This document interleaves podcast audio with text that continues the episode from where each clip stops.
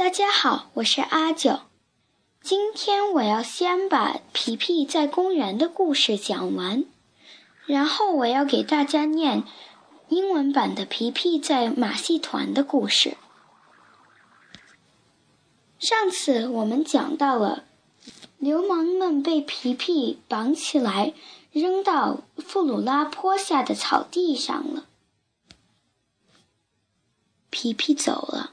此时，他站在电话亭里给警察局打电话。能帮我接警察局局长吗？他很有礼貌地问。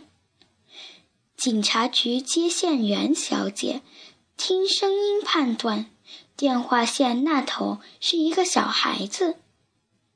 你想和罗斯局长通电话，对吗？他用怀疑的语调问。对，难道你们还储备另外一个局长吗？我能先跟他通话吗？皮皮说。不过接线员小姐没有储备另外的局局长，所以罗斯局长来接电话了。老伙计，你好，皮皮说，我是长袜子皮皮，我在富鲁拉坡下附近。抓了一群流氓，是我把他们送到警察局大楼，还是你们把他们接走？这位警察局局长听了非常高兴，他立即派了几辆有无线电发报机的警车赶到赫姆勒公园。他说他非常愿意继续跟皮皮合作。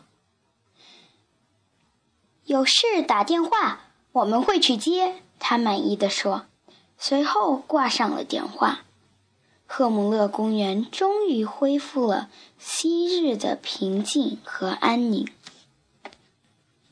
经过这些引人注目的事情以后，儿童活动日重新回到赫姆勒公园，因为皮皮相信，可能有一部分斯斯德哥尔摩的孩子希望会见他、杰米和安妮卡。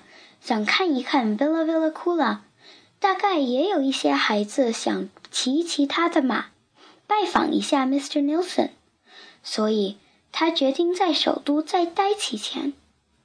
顺便说一句，儿童活动日那一天，Mr. Nilsson 接待了很多高贵的来访者。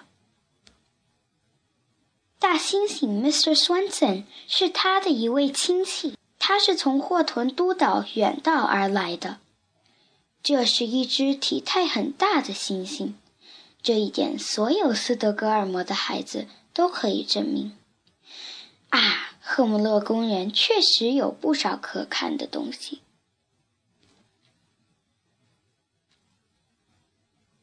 亲爱的小朋友们，皮皮在公园的故事就讲完了。下一集请继续收听。